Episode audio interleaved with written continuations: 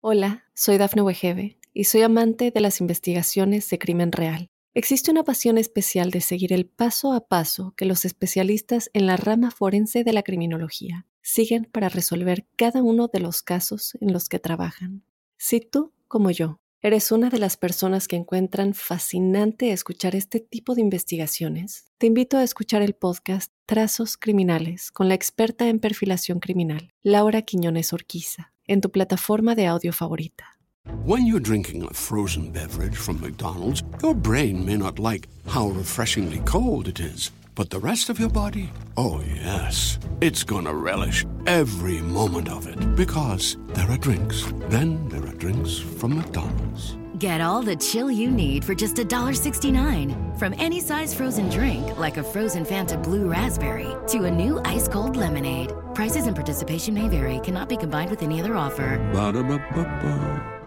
Explore beyond the stratosphere in Museum of the Bible's compelling exhibition, Scripture and Science Our Universe, Ourselves, Our Place, in Washington, D.C., open now through January 15th. Featuring artifacts from trailblazers in history like Isaac Newton, Nicholas Copernicus, and hidden figures like Dorothy Vaughan, this exhibit guides you through groundbreaking discoveries and thought provoking questions. Come and see how Scripture and science have shaped our world. Get your tickets today at museumofthebible.org.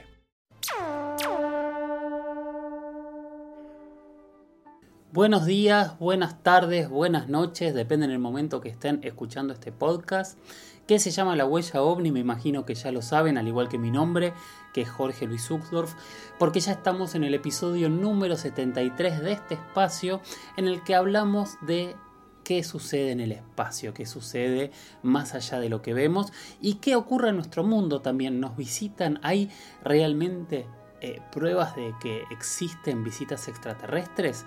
Bueno, como saben, mi planteo es hacernos preguntas y entre todos tratar de encontrar las respuestas. Hace muchos, muchos años que hago documentales sobre este tema y por eso decidí em- empezar a contar un poquito lo que sé y empezar a tratar de responder sus preguntas, siempre, siempre siendo sincero que yo no voy a dar verdades absolutas, porque no las tengo, tengo muchísimas preguntas y ojalá entre todos podamos algún día desentrañar este misterio que me parece que es fascinante.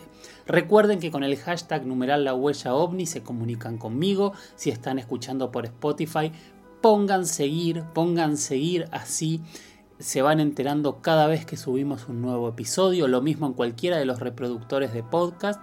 Y también pueden escuchar la huella ovni en YouTube, en mi, en mi canal que es Jorge Luis Zuxdorf. Ahí estoy subiendo los episodios de la huella ovni y estoy subiendo diferentes entrevistas que fui guardando. Algunas eh, los audios están aquí, otras son realmente originales y estreno.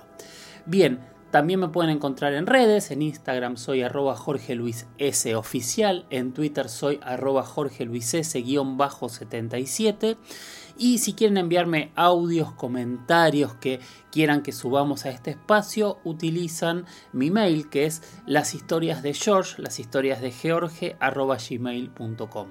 Bueno, sin más, empecemos con el episodio 73 de la huella ovni.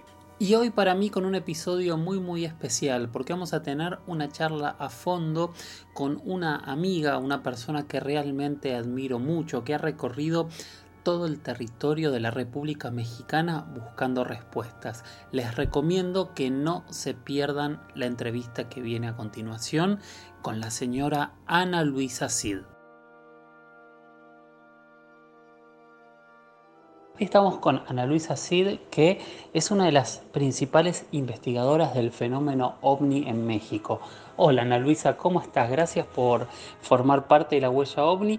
Y la primera pregunta o lo primero que te pediría es si te podés presentar, si nos podés contar a, la audiencia de la huella ovni quién sos, cómo, cómo empezaste a investigar, cómo te empezaron a interesar estos temas. Muchas gracias, Jorge Luis. Me siento muy emocionada de pertenecer a la familia de Huella OVNI. Es un honor para mí. Te lo agradezco. Para los que quieran conocer mis investigaciones o saber un poco más de mí, lo pueden hacer a través de las redes sociales y de unas páginas que tengo. Todo lo de ovnis está publicado en analuisacid.net. Lo de mi trayectoria está en analuisacid.com. Y todo lo referente a esta técnica con cuarzos y símbolos pleyadianos lo encuentran en el blog tameana.com.mx. También tengo Twitter, tengo canal de YouTube, Facebook. Solo tecleen mi nombre en Google y ahí les sale toda la información. Y bueno, siempre a sus órdenes y nuevamente honrada de pertenecer a la familia de Huella OVNI. Les mando muchos saludos y todo mi agradecimiento. Hasta pronto. ¿Tuviste alguna experiencia en primera persona que te haya marcado en cuanto al fenómeno ovni? A tu pregunta de si he tenido experiencias de primera mano, sí. De hecho, así empecé en todo esto, por una experiencia personal. Tengo más de 22 años, pues teniendo la oportunidad de observar en el cielo objetos voladores no identificados. Incluso el fenómeno, en mi caso, ha ido avanzando. También he tenido la oportunidad de presenciar otro tipo de manifestaciones más cercanas. Y bueno, como dije anteriormente, esto me ha permitido saber que las manifestaciones de vida en el universo son muchas. Respecto a lo personal, algunas las he podido grabar, otras no, porque no traía la cámara, o me acuerdo una que sucedió en el año 2000, que fue tanta la impresión de tener ese objeto volador tan grande, tan cerca de mí, que aún teniendo la cámara colgada en el hombro no la pude grabar. De verdad me quedé como paralizada de la impresión, ¿no? Y bueno, imagínate, en tantos años, pues sí, han sido muchas, muchas diversas experiencias. ¿Por qué México es un lugar tan activo en cuanto a casos, experiencias? ¿Qué, qué conclusión sacaste después de tanto tiempo, tantos años de, de investigar? ¿Por qué en México hay una alta incidencia del fenómeno ovni? Bueno, yo pienso que es una suma de factores. En primer lugar, el tipo de energía telúrica que puede haber en este lugar, en este territorio, esta energía que viene de la Tierra y que puede estar formando algunos vórtices de energía natural justo donde las antiguas culturas construyeron pirámides. En México tenemos más de 15 pirámides, algunas son conocidas, otras no. Los estudiosos de la energía señalan que pueden funcionar como agujas de acupuntura, ¿no? como puntos de acupuntura que ayudan al planeta a anclar la energía. Otro de los factores que considero importantes es la existencia de más de 24 volcanes, de muchos lagos, y esto con fundamento en la teoría que apunta que los volcanes son bases extraterrestres. Además, si agregamos el pensamiento mágico religioso del pueblo mexicano, que no nos cuesta tanto trabajo creer en cosas que aún no puede confirmar la ciencia. Y como dije en un principio, pienso que es una suma de factores lo que hace de México un lugar de alta incidencia ovni. Hola, soy Dafne Wegebe y soy amante de las investigaciones de crimen real. Existe una pasión especial de seguir el paso a paso que los especialistas en la rama forense de la criminología siguen para resolver cada uno de los casos en los que trabajan. Si tú, como yo, eres una de las personas que encuentran fascinante escuchar este tipo de investigaciones, te invito a escuchar el podcast Trazos Criminales con la experta en perfilación criminal, Laura Quiñones Orquiza, en tu plataforma de audio favorita. ¿Cuál es el caso de México que te tocó investigar que más te ha sorprendido?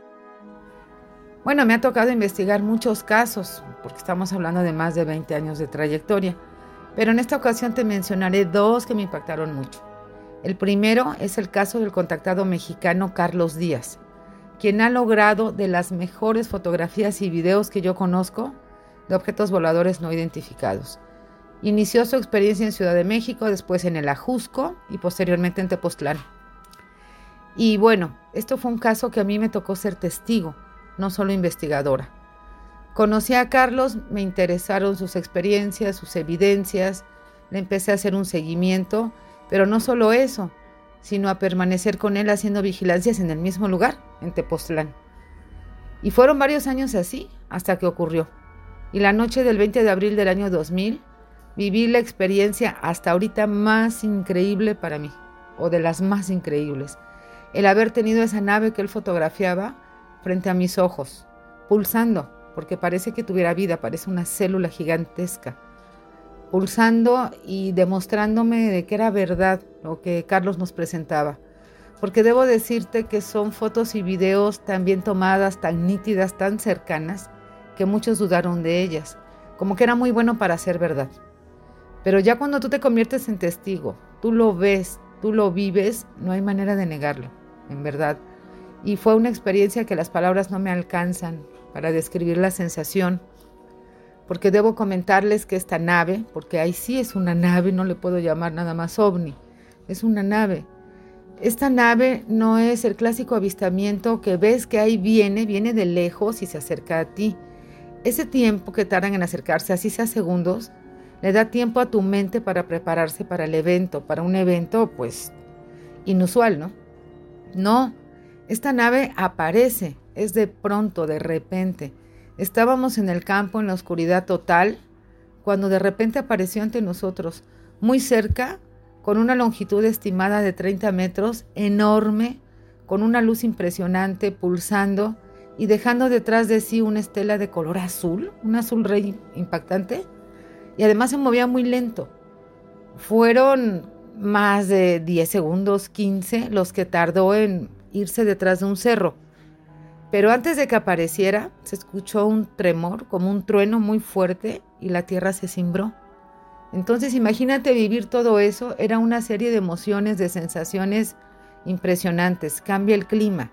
El clima que estaba frío se tornó cálido, incluso con un aroma como a coco, como cuando estás en la playa, no sé. Es rarísimo percibir ese aroma cuando estás en el campo, no pertenece a ese ambiente. El cambio de clima, de tener mucho frío, pasamos a tener calor. Se empezó a sentir una ola de calor importante, ¿no? Y bueno, fue tal la impresión que no pude grabar. Es lo que mencioné antes, que me quedé con la cámara colgada, pero no por miedo. De verdad, cuando vives un evento así te paraliza. No puedes ni hablar, ni correr, ni grabar, nada, nada. Yo solo lo tenía ante los ojos diciendo, no lo puedo creer. No lo puedo creer, pero al mismo tiempo agradeciendo. Agradeciendo a Dios, a la vida, al mismo Carlos, ¿no? De tener esa oportunidad de comprobar, de comprobar la existencia de estas naves que parecen que tienen vida, que pulsan como células y bueno, eso se quedó grabado, no en mi cámara, pero sí en mi memoria, en mi corazón, en mis recuerdos. Otro caso es el de Mezcala, que ocurrió en la población que lleva ese nombre, Mezcala, en el estado de Guerrero. Esto también fue algo fuera de serie, porque se trató de un ovni que estuvo posicionado en las laderas de un cerro durante tres días consecutivos, de manera ininterrumpida, de día y de noche. Y bueno, los pobladores tomaron muchas evidencias, tengo testimonios de eso. Unos periodistas del diario La Crónica Vespertino de Chilpancingo me avisaron y por eso yo llegué al lugar de los hechos, pero ya no encontré el fenómeno. En fin, este es un tema que podemos desarrollar más ampliamente en otra ocasión. Y estos son dos de los casos que a mí me han impactado de manera importante. ¿Cuál es ese caso que tenés pendiente y todavía no pudiste investigar, pero decís, este es el caso que quiero poner todo mi tiempo para tratar de entender qué sucedió?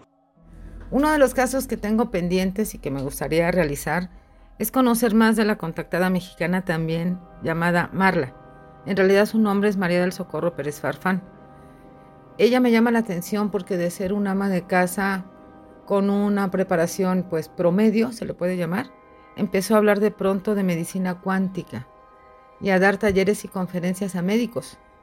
Y te lo digo porque yo conocí a uno de esos médicos, yo misma fui beneficiada con ese tipo de medicina cuántica y cuando el doctor me contaba de Marla, bueno, eran los años en que yo no estaba involucrada en esto, en que no me interesaba, no creía. Y me costaba trabajo creerle al doctor. Sin embargo, sí lo hacía porque me estaba curando, me estaba curando con este tipo de medicinas. Ya después, eh, inmersa ya en la oncología, pues no he tenido manera, no sé dónde está Marla. Cuando he solicitado algunas entrevistas, pues a veces me dan a entender que ya no está, pero no sé si se refieren a físicamente o energéticamente, en fin.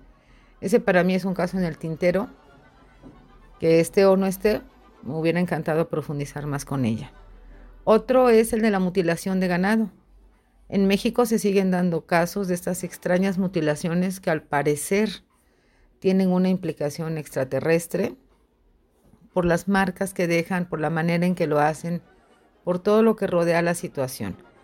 He tenido la oportunidad de mandar a investigar algunas muestras de pelaje que se encontraron en una zona de ataque que me proporcionó la investigadora Diana Perla Chapa.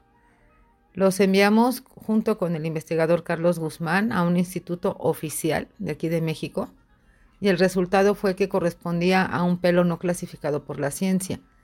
Sin embargo, este instituto oficial no quiso sellar el documento ni firmarlo. Cuando hablé con el director de este laboratorio, de este lugar, me dijo que me iba a dar una entrevista. Pero de esto ya han pasado más de siete años y sigo esperando la entrevista. En fin, y puedo así mencionar varios. En realidad, pues son varios los casos que se están en el tintero, que se han ido quedando, pero que espero en algún momento poderlos realizar. De toda tu trayectoria, ¿cuántos casos quedaron en eh, una explicación que se trataba de algún tipo de error o confusión? ¿Cuántos lograste tener certeza de que era extraño? Y cuando lograste tener certeza de que era extraño, ¿a qué conclusión llegaste y qué pensás que pueden haber sido? Respecto a los casos que tienen explicación y los que no, yo creo que un gran porcentaje de ellos sí lo tiene y obedece a errores de apreciación o a bromas, ¿no?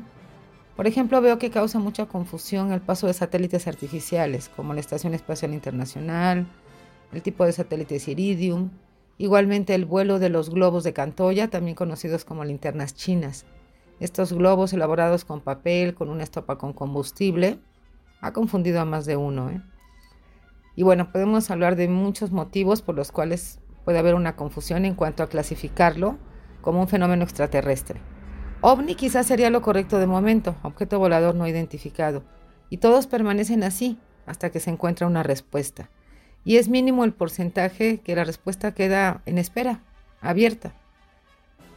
Pienso que con uno que fuera verdad, y que ya son varios, valdría la pena para que científicos y otro tipo de institutos profundizaran en este tema. Pero bueno, mi conclusión sigue siendo la misma, que en el universo hay muchas formas de vida que aún no conocemos y que vale la pena investigar más y estar pendiente de todas las manifestaciones que vayan surgiendo. Hola, soy Dafne Wegebe y soy amante de las investigaciones de crimen real. Existe una pasión especial de seguir el paso a paso que los especialistas en la rama forense de la criminología siguen para resolver cada uno de los casos en los que trabajan. Si tú, como yo, eres una de las personas que encuentran fascinante escuchar este tipo de investigaciones, te invito a escuchar el podcast Trazos Criminales con la experta en perfilación criminal, Laura Quiñones Orquiza, en tu plataforma de audio favorita. ¿Qué pensás? ¿Existe la vida extraterrestre? Y si crees que sí, ¿qué tipo de vida extraterrestre eh, pensás que existe? ¿Vos suponés que hay alguna civilización tecnológica que nos está visitando? Pienso que sí puede haber vida extraterrestre, vida en otros lugares del cosmos, y que se encuentra en diferentes grados de evolución. Quizá en algunos planetas o estrellas solamente se encuentren formas básicas, en su manera más primitiva de vida, evolucionando. Otras que estén al nivel nuestro, otras que tengan más evolución tecnológica, en algunas otras partes más evolución espiritual. Es decir, yo mantengo la mente abierta a todas las posibilidades. Así he aprendido durante estos años de investigación que no tenemos la verdad en la mano, que no conocemos en realidad todo el universo, por supuesto, y que las posibilidades existen. También considero que pueden existir seres de otras dimensiones. ¿Por qué crees que hay tanto secretismo en torno a las investigaciones de incidentes ovnis? Respecto al secretismo que existe en torno al fenómeno ovni, opino que es real y que en primer lugar obedece a un tema de seguridad nacional. Es decir, ¿cómo es posible que una nave desconocida pueda surcar el espacio aéreo de cualquier nación sin permiso de su gobierno, o su territorio, o su espacio marítimo? Aquí sí ya tendrían que ver los militares, los gobiernos, qué seguridad le están ofreciendo a sus habitantes. Por eso opino que algunos casos así muy importantes no nos los dan a conocer, ni siquiera en las llamadas desclasificaciones. En mi opinión, son desclasificaciones parciales. Recordemos también que existe la teoría de intercambio de información entre seres provenientes del espacio y dirigentes de países también puede obedecer a este fenómeno. En fin, en mi criterio, si hay un secretismo, no se nos da a conocer abiertamente todo lo que sucede, y esa es la labor del ufólogo, continuar investigando no quitar el dedo del renglón, ser persistentes y para algunos como yo, no necesitamos una confirmación oficial, en mi caso. Con base a las experiencias que he vivido, voy formando mi propio criterio. Pero por supuesto que a todos nos encantaría que fuera un tema oficial y digno de investigaciones profundas. ¿Cuál es el caso mundial que más te ha llamado la atención? De los mejores casos internacionales, en mi opinión, es el del contactado suizo Billy Meyer. No todas sus evidencias me parecen auténticas, pero sí un gran porcentaje de ellas. Yo sé que para un porcentaje de investigadores este caso es un fraude, es mentira, porque lamentablemente él mismo contaminó algunas de las evidencias. Aún así, yo pienso que este hombre vivió una de las experiencias más increíbles que puede vivir un ser humano respecto al fenómeno ovni. Finalmente, para quienes quieran seguir este camino que, vos iniciaste, ¿cuáles son tus recomendaciones? ¿Qué es lo que debería hacer alguien que quiere convertirse en un investigador? Para los que gusten seguir un camino en la investigación ovni, como lo ha hecho una servidora, lo que sugiero es que se preparen muy bien, estudiando, leyendo, conociendo los antecedentes, también estudiando de fotografía, de fenómenos atmosféricos, pero sobre todo dándose la oportunidad de ser testigos, de vivir la experiencia de primera mano. Ana Luisa, muchísimas gracias por esta entrevista y gracias por formar parte ahora de la familia de la huella ovni. Y lo último que te pido es si nos puedes decir cómo se puede contactar con vos la gente que te está escuchando, dónde te siguen, eh, dónde pueden ver y leer tus, tus informes e investigaciones. Muchas gracias, Jorge Luis. Me siento muy emocionada de pertenecer a la familia de Goya OVNI. Es un honor para mí. Te lo agradezco. Para los que quieran conocer mis investigaciones o saber un poco más de mí, lo pueden hacer a través de las redes sociales y de unas páginas que tengo. Todo lo de ovnis está publicado en analuisacid.net. Lo de mi trayectoria está en analuisacid.com. Y todo lo referente a esta técnica con cuarzos y símbolos pleyadianos lo encuentran en el blog tameana.com.mx. También tengo Twitter, tengo canal de YouTube, Facebook. Solo tecleen mi nombre en Google y ahí les sale toda la información. Y bueno, siempre a sus órdenes y nuevamente honrada de pertenecer a la familia de Huella OVNI. Les mando muchos saludos y todo mi agradecimiento. Hasta pronto.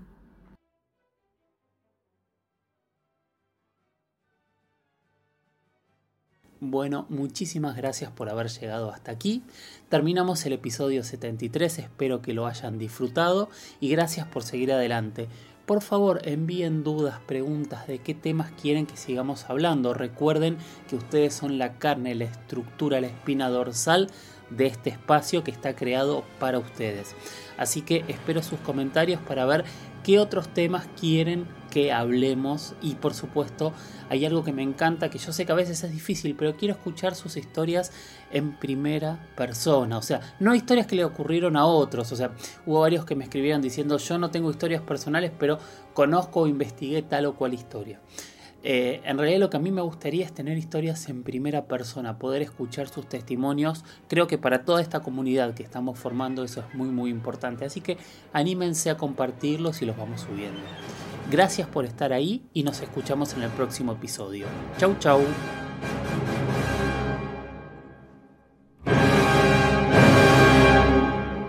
Hola, soy Dafne Wegebe y soy amante de las investigaciones de crimen real. Existe una pasión especial de seguir el paso a paso que los especialistas en la rama forense de la criminología siguen para resolver cada uno de los casos en los que trabajan. Si tú, como yo, eres una de las personas que encuentran fascinante escuchar este tipo de investigaciones, te invito a escuchar el podcast Trazos Criminales con la experta en perfilación criminal, Laura Quiñones Orquiza, en tu plataforma de audio favorita.